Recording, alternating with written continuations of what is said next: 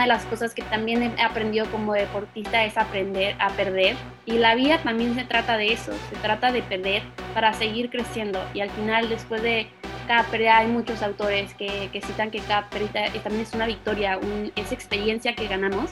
Muchas veces nos frenamos por miedo a que no nos salga, a que fracasemos, pero nunca vamos a saber si no lo intentamos. La vida se pasa volando, creo que lo hemos visto con toda esta situación. Y si no es ahora, ¿cuándo? Si seguimos posponiendo las cosas, muchas veces, y más nuestros sueños, más las, las, cosas que anhelamos, las cosas que nos hacen sentir vivos y que nos hacen también sentir que estamos, que tenemos algo por qué trabajar, algo por qué luchar y que estamos, estamos cumpliendo con, con nosotros y, y sintiéndonos orgullosos.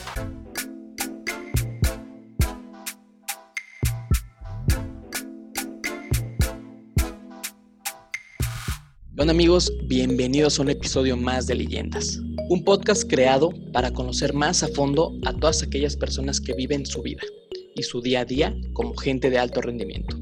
El día de hoy tengo como invitada a Ana Laura González, surfista mexicana, campeona nacional, noveno lugar mundial y fue participante del programa de Exatlón. Los episodios duran menos de una hora y no tienes que escucharlos completos la primera vez que le das play. Puedes ponerlo mientras estás bañando, cuando vas manejando, al trabajar o mientras corres o haces ejercicio. Recuerda seguirme en redes sociales porque durante la semana subo contenido del episodio que creo te puede gustar. Me encuentras como arroba luisonofremx y si tienes algún amigo o familiar que crees que le guste o le ayude este episodio, compárteselos. Y ahora sí, te dejo con el episodio de esta semana, que lleva por título Surfea la vida, con Ana Laura González, surfista mexicana.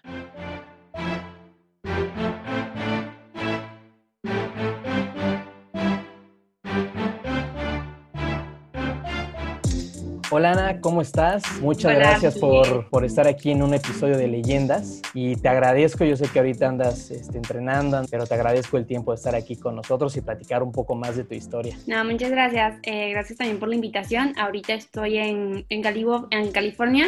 Vine por unas tablas y vine también a recoger algunos materiales. Igual vine a visitar a mi novio y aprovechar de entrenar por acá. Pues muy bien, Ana. Pues quiero empezar preguntándote, o más bien, quiero que, me, que, tú me digas por qué tienes un lema de vida que yo, yo no, yo lo vi en tus redes sociales, vi ahí en varias pláticas que tú tienes que, porque yo sé que eres conferencista. Tú dices surfea la vida. Quiero que me platiques más sobre ese lema que tienes tú. Sí, bueno, para mí es súper, súper especial porque para mí el surf me cambió, cambió mi vida, cambió mi forma de ser y también me abrió eh, un mar de posibilidades. Eh, para mí surfear la vida es tomar las oportunidades como si fueran olas al final de cuentas eh, las oportunidades son lo que nos abren puertas, lo que nos forja quienes como quienes somos. Y las oportunidades también son, son eh, fugaces, las oportunidades si no las tomas, si no las aprovechas se van. Y las cosas dependen también de cómo, de cómo tú las tomes y cuánto de ti pongas, porque por ejemplo cuando surfeo siempre me preguntan que si existen las olas perfectas y mi respuesta es no, al final tú conviertes la ola en perfecta con la pasión, con la dedicación, con el esfuerzo que imprimes en cada ola.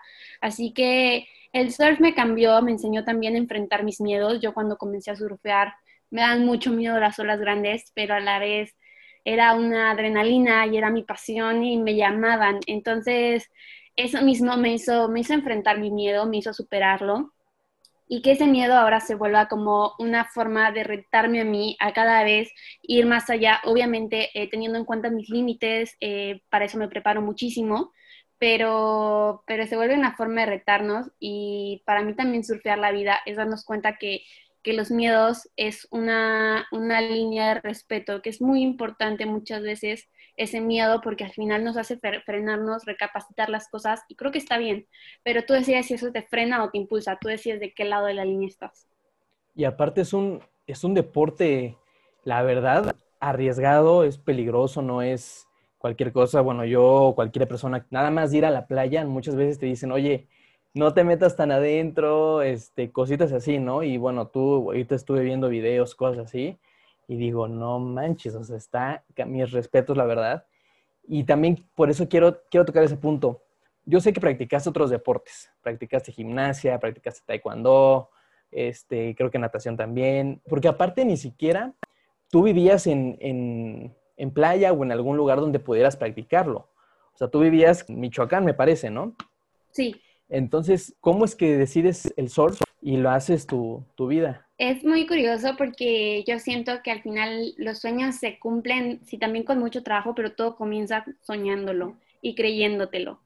Cuando yo comencé a surfear, yo justamente no vivía en la playa, pero yo sabía que era mi pasión y era lo que quería hacer. Y aunque no vivía en la playa, eh, todas, todas las noches me iba a dormir soñando con poder surfear a diario, con poder llegar a competir en el surf, con ser alguien importante dentro de este medio. Y bueno, al final creo que el universo conspiró para ponerme en este camino. Eh, nos mudamos a la playa, yo comencé a surfear a diario y más en ese momento de verlo como algo profesional, como algo donde podía tener un futuro, una carrera, al final de cuentas yo tenía 13 años.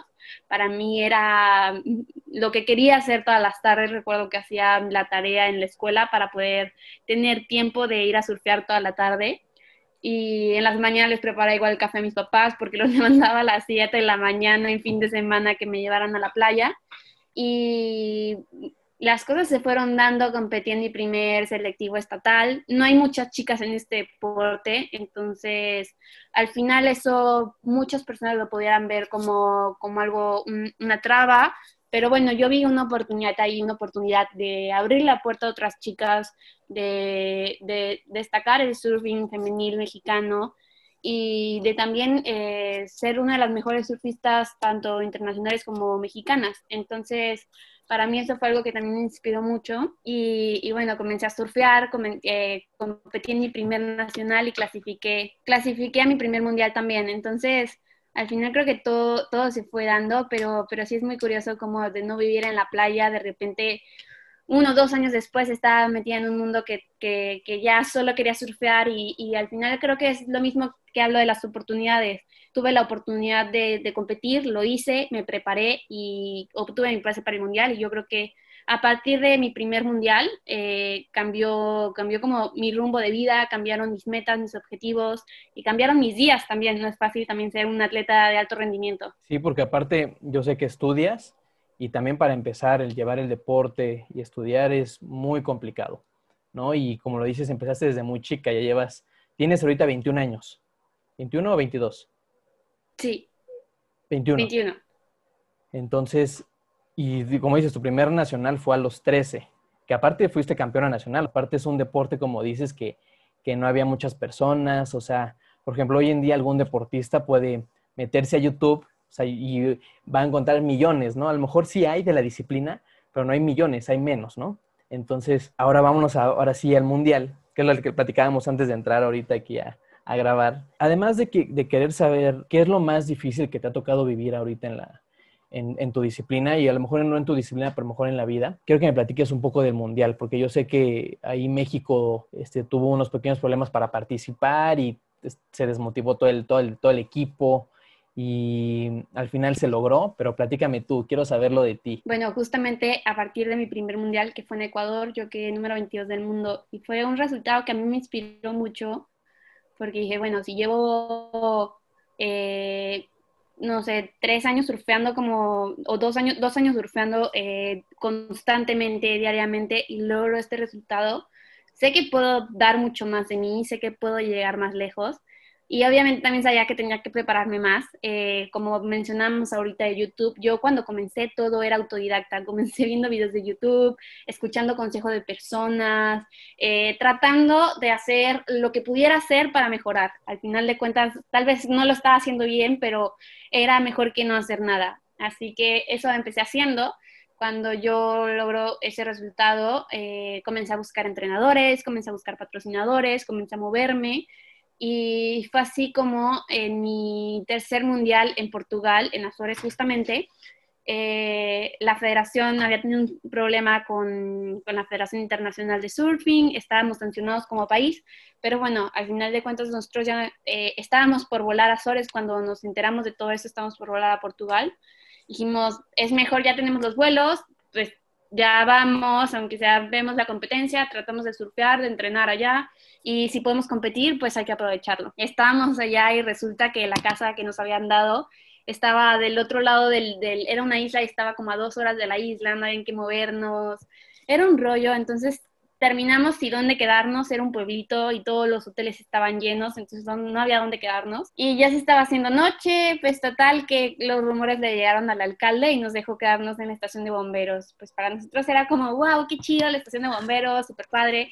Claro que cuando llegamos ahí y las alarmas a las 4 de la mañana porque había eh, simulacro y práctica, pues ya no estaba tan chido porque no descansamos al tiempo, pero bueno, sin duda la experiencia también de estar... Eh, en un cuartel de bomberos en Portugal eh, era increíble. Entonces, eh, después de eso nos dan la noticia de que podemos competir y de una u otra forma las cosas se fueron, se fueron acomodando porque nos dan la noticia que podemos competir, logramos encontrar una casa para quedarnos todo el equipo y creo que también eso, eh, la, estaba ahí la oportunidad, entonces era un mundial que yo me había preparado muchísimo, que tenía como ese anhelo de, de retarme, de, de, cumplir como esa meta que era quedar dentro del top 10 mundial. Y al final de cuentas las condiciones también estaban muy difíciles porque Portugal es una isla enfrente que se llama Azores, que son, creo que hay siete volcanes en esa isla, entonces al final es como una isla que tiene muchas corrientes, que las olas cambiaban todo el tiempo. En la tarde ponía estar de 3 metros, 4 metros y en la mañana sin olas. Entonces era muy difícil entrenar, predecir las olas, predecir cómo iba a estar cuando te tocara. Pero, pero bueno, al final creo que una de las cosas que me ha hecho una, como una fortaleza que me ha dado el surfing como persona es enfrentar la adversidad de la mejor manera, tratar de, buscar la forma de, surfear la ola o, vivir ese momento. Entonces, cuando me tocó competir, recuerdo que había mucha lluvia. Justo era como una etapa en donde yo siempre perdía a partir de eso como que justo y como deportista muchas veces cuando, cuando te pasa eso, el, deporte se vuelve también mucha preparación mental, mucho entrenamiento también mental, creo que a un cierto nivel eh, el 70% eh, se vuelve, es físico, pero es un gran porcentaje el que se vuelve mental, porque estás en un nivel que todos los deportistas son elitos, son profesionales, todos se dedican a eso, todos entrenan todos los días,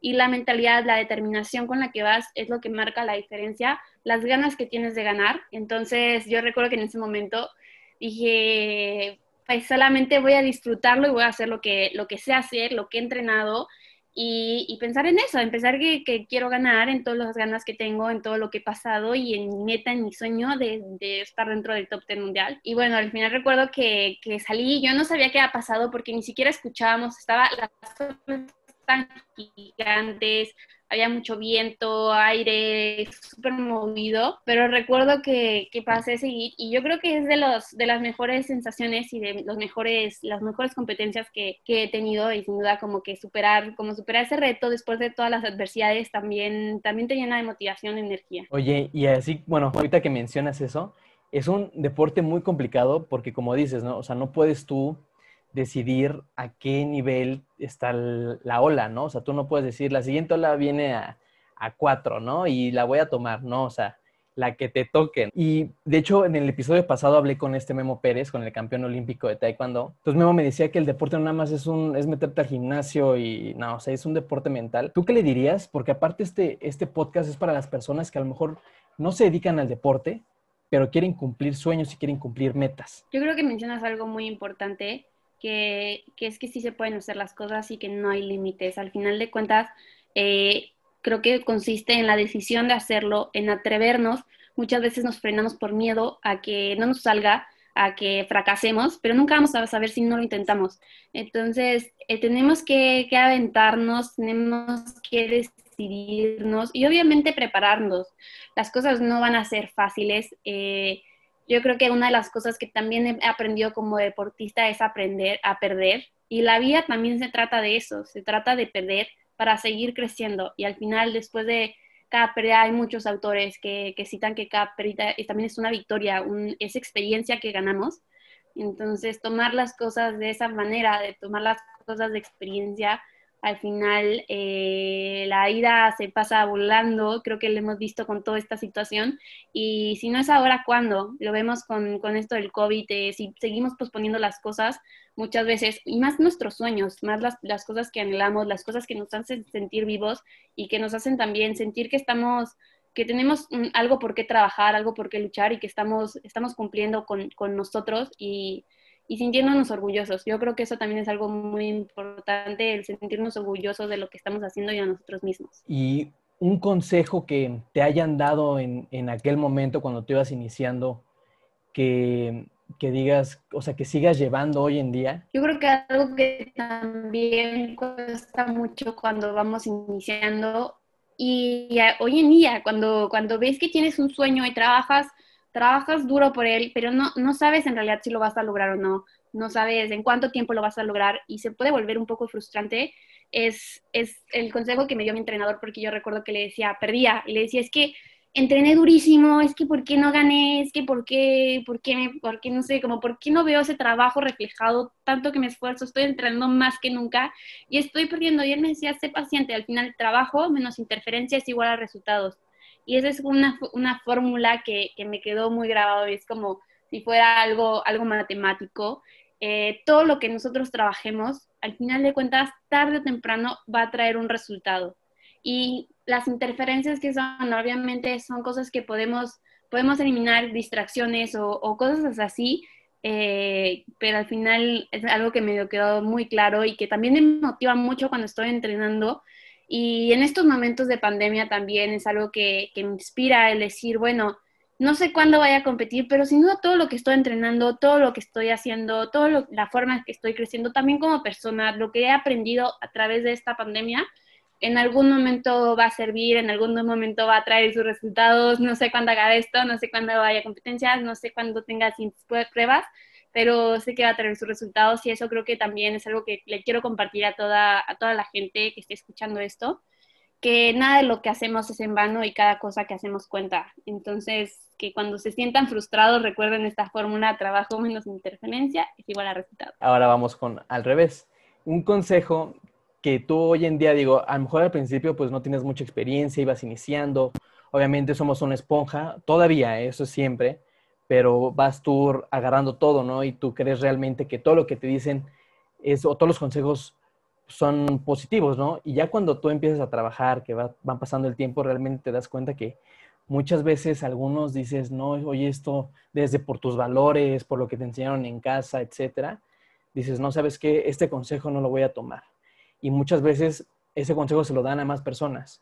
¿Tú tienes algún consejo o algo que te hayan dicho en su momento que hoy en día tú digas, sabes que esto creo que no lo voy a llevar a cabo? Creo, no recuerdo ninguno como tal, pero justamente me pasaron muchas veces en momentos como cosas más técnicas en mi deporte que la gente me lo decía y en muchos momentos me llegó a afectar. Me decían que yo surfeaba como hombre, porque evidentemente yo veía puros videos de hombres porque era lo que más había en internet para practicar. Entonces puede que sí haya surfeado como hombre, pero al final era mi estilo y creo que es algo bien importante el ser auténticos, el, darle nuestro toque a todo. todas las personas somos diferentes y todos podemos adaptar las cosas a, quienes somos. Entonces, por un momento, la verdad es algo que me traumó bastante, pero con el tiempo lo entendí que que así era yo y que también por eso había logrado eh, ser campeón nacional y por eso había logrado eh, llegar a un mundial y obtener los resultados, llegar a ser top ten mundial. Y, pues al final de cuentas, así soy, así aprendí y, y me encanta también eh, ser quien soy. Entonces, así surfé como hombre, pero sigo surfeando como Ana Laura González. Además de eso, ¿qué crees que te diferencia de, de las demás surfistas? ¿Qué crees que es lo que digan? A lo mejor y no porque muchas veces eso yo lo veo mucho acá, donde estoy, y muchas veces, por ejemplo, una María Espinosa, ¿no? Ella es la mejor deportista que tiene México.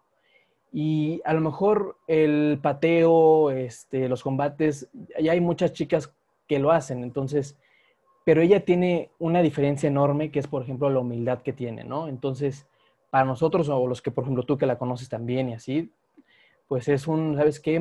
Mari es una persona súper humilde que, que sea quien sea, haya ganado lo que haya ganado, ella saluda desde el que está hasta abajo hasta el que está hasta arriba, ¿no? Y creo que eso es lo que diferencia mucho a ella. ¿Tú qué crees que es lo que te diferencia a ti como, como persona, como Ana? Bueno, sin duda admiro muchísimo a María aprovechando este, este espacio, pero yo creo que lo que me diferencia es buscar oportunidades y aprovecharlas. Justo lo que venía de mi, de mi vida, pero eh, como surfista, ah, de una u otra manera es un deporte que no, no, es muy conocido, que el apoyo es limitado en muchas, en muchas ocasiones.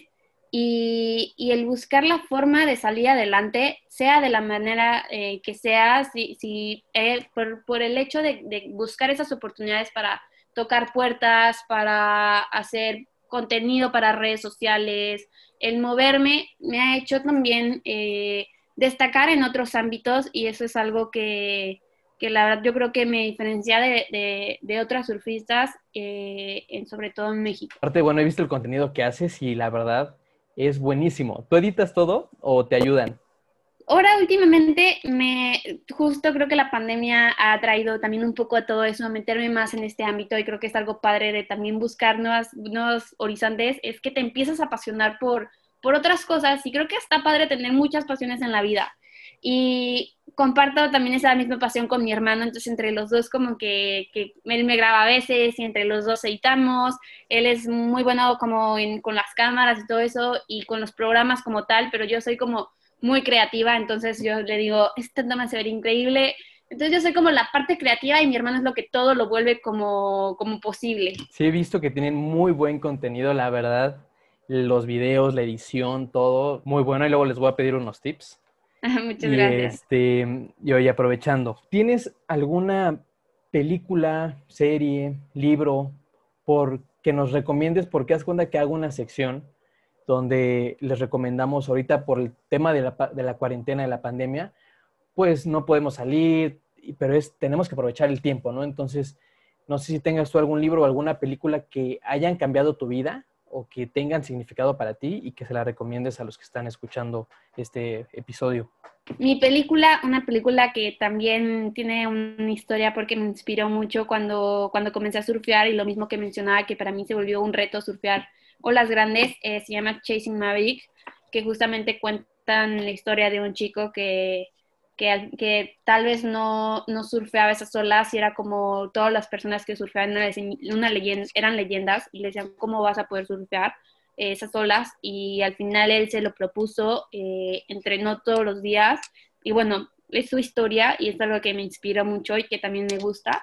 Eh, de libros, es mi libro, un libro que me ayudó mucho durante esta pandemia y lo he leído varias veces en mi vida y que, y que también me, me, encanta, es Comienza siempre de nuevo de Jorge Bucaray. La verdad es que lo recomiendo mucho y justamente en esos momentos de frustración o que las cosas no nos salen o que perdemos, es algo que nos da como un, un aire para, para un aire, sí, un momento para respirar y tomar fuerzas para, para seguir avanzando y volverlo a intentar. Excelente. Y no recuerdo cuál era la otra. Pues ahí si la encuentras, me lo mandas para cuando suba yo el contenido, este, ponérselos ahí para que lo busquen y lo vean. El libro. El libro, ajá, o la película o serie que encuentres para yo agregarla ahí al contenido y que las puedan buscar. Va. Y tengo una pequeña dinámica, ya estamos por terminar y dos preguntas más para terminar. Te voy a decir cinco palabras y de esas palabras tú me tienes que responder con lo primero que se te venga a la mente. Va la primera. Olas. Mm, adrenalina. Playa. Sol. Pasión. Surf. Juegos Olímpicos. Sueños. México. Amor. Excelente. Son esas cinco palabras. Y quiero que me platiques algo. Yo sé que empezaste porque lo que ya nos platicaste, ¿no? Por, también por tu familia, por tu papá, por tu hermano. Pero debes de tener alguna motivación extra de todos los días, desde que empezaste a los 13 años hasta el día de hoy, 14 de noviembre. Creo que mi mayor motivación siempre ha sido superarme eh, pero llega un punto en donde también tus motivaciones, tus sueños van cambiando desde que los Juegos Olímpicos incluyó al surf como deporte, para mí fue como un sueño hecho realidad, algo que cambió mi motivación, mi sueño dentro de, de este deporte y es algo que, que me inspira sin duda y que me entusiasma muchísimo eh, tener la oportunidad ahorita de competir por una plaza para Tokio, pero saber que también tengo, eh, por mi edad, por, por, tengo las oportunidades también de ir a París. Este, entonces es algo que también me, me, me inspira, la verdad es que esa se ha vuelto como mi motivación, pero el surf más que nada, yo siempre lo he dicho, es es mi vida, es lo que me hace feliz todos los días, es lo que... Hay veces que yo puedo estar de malas, pero voy al mar y todo, todo se me olvida. Entonces yo me veo a los 70 años, 80 años, hasta que no pueda más, hasta que viva, no sé cuánto viva, pero, pero surfeando. Entonces eso es algo que, que me encanta y, y sin duda esas son mis, mis motivaciones, mis sueños, pero también es mi pasión. Eso es algo muy positivo y yo sé que no siempre en la vida lo, lo, hemos, lo podemos tener todo y muchas veces estás hasta abajo y de repente vuelves a subir. Platícame algo lo más, algo lo más complicado que te haya pasado y cómo lograste salir adelante de eso. Yo creo que lo más difícil que me ha pasado ha sido en el deporte porque se vuelve tu vida.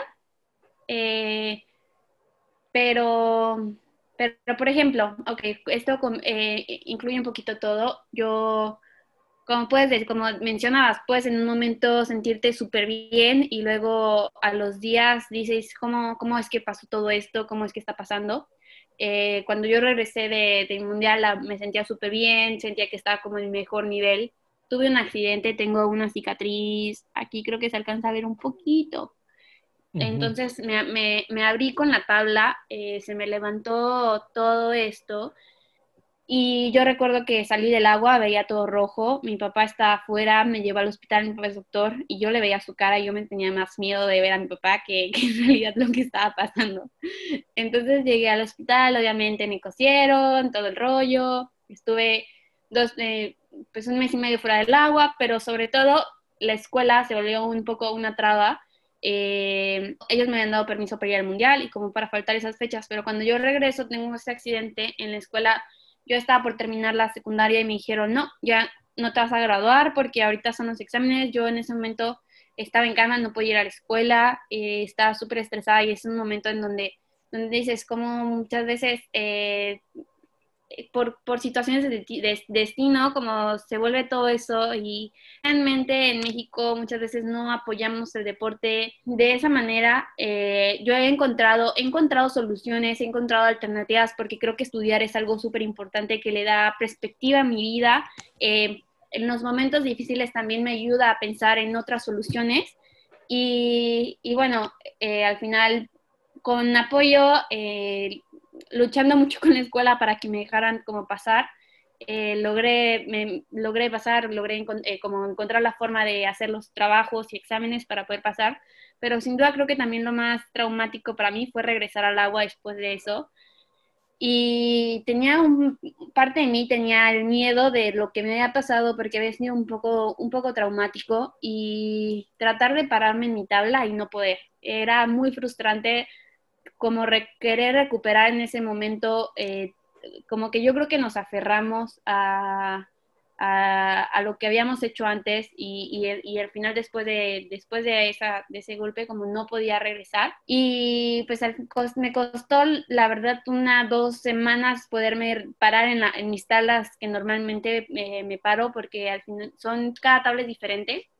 Entonces yo llevaba siempre mi tabla favorita que es como es muy delgada, es muy angosta y pues tuve que comenzar como desde cero y para mí eso fue, fue un poco traumático, pero, pero bueno, la vida sin nos pone, nos pone retos a todos, nos pone momentos difíciles y parte de mí pensó en, en abandonar todo en un momento, en decir, vale la pena realmente todo lo que estoy haciendo, estar pasando esto en la escuela, regresar y no poder pararme, no saber a dónde voy a llegar después, si me va a pasar algo malo, pero, pero creo que vale la pena, vale la pena apostarle a nuestros sueños. Al final, mis papás me ayudaron bastante, pero yo sabía que era mi sueño y que si lo dejaba ahí me iba, me iba a arrepentir eh, y que, que todas las cosas tienen riesgos y en la vida siempre, siempre también hay riesgos, pero pero bueno, al final de cuentas es seguir entrenando, seguir preparándonos para también afrontar esos, esos riesgos. Ahora estabas muy chica, si ibas en secundaria, tercero de secundaria, estabas muy, muy chica. Casi, bueno, pues, ibas empezando casi, ¿no? O sea, llevabas poco tiempo. No, hombre, no me imagino, sí ha de haber sido muy complicado, pero qué bueno que no lo dejaste y qué bueno que nos, nos enseñas esto de que nunca es tarde para volver a empezar. Y mientras hagas lo que te apasiona y así puedes empezar diez mil veces todos los días, no pasa nada. Y ya para terminar, Ana, quiero, yo sé que eres muy chica todavía, todavía tienes este, París, tienes todavía los que siguen y los que siguen, o sea, todavía tienes una trayectoria muy amplia dentro del deporte. Pero si pudieras hacer un corte al día de hoy, ¿no? Que dijeras hoy, a ver, ¿qué es lo mejor que me ha dejado el surf en mi vida hasta el día de hoy, 14 de, de noviembre a las 8 de la noche? ¿Con qué te quedas? Me quedo con que me ha forjado como la persona que soy. El surf va relacionado con cada cosa en mi vida de una u otra manera, pero por el surf soy soy la persona que soy, me considero una persona eh, apasionada, una persona aguerrida, una persona perseverante, eh, y al final todo eso se lo debo al surf. Y, mi vida ha cambiado impresionantemente desde, desde que soy surfista, y no solo por las oportunidades, sino también como persona, este, el surf siempre lo digo y es algo que quiero compartir con todos, te conecta con el momento y es algo que, que olvidamos, vivir, vivir el momento, vivimos pensando en lo que, lo que va a ser o lo que ya fue. Y cuando, cuando yo comencé a surfear, empecé a darme cuenta de, de que estás alejado de redes sociales, estás alejado de la opinión de otras personas. Al final, también el surf en México muchas veces es juzgado y, es romper con estereotipos. Al final para mí eso fue algo como, pues algo que tuve que vivir en, mi carrera deportiva, el ser una mujer, el ser, ser, ser entre una mujer en un ámbito que la mayoría eran hombres, el romper con esos estereotipos que muchas veces el surf no es tomado como un deporte en serio.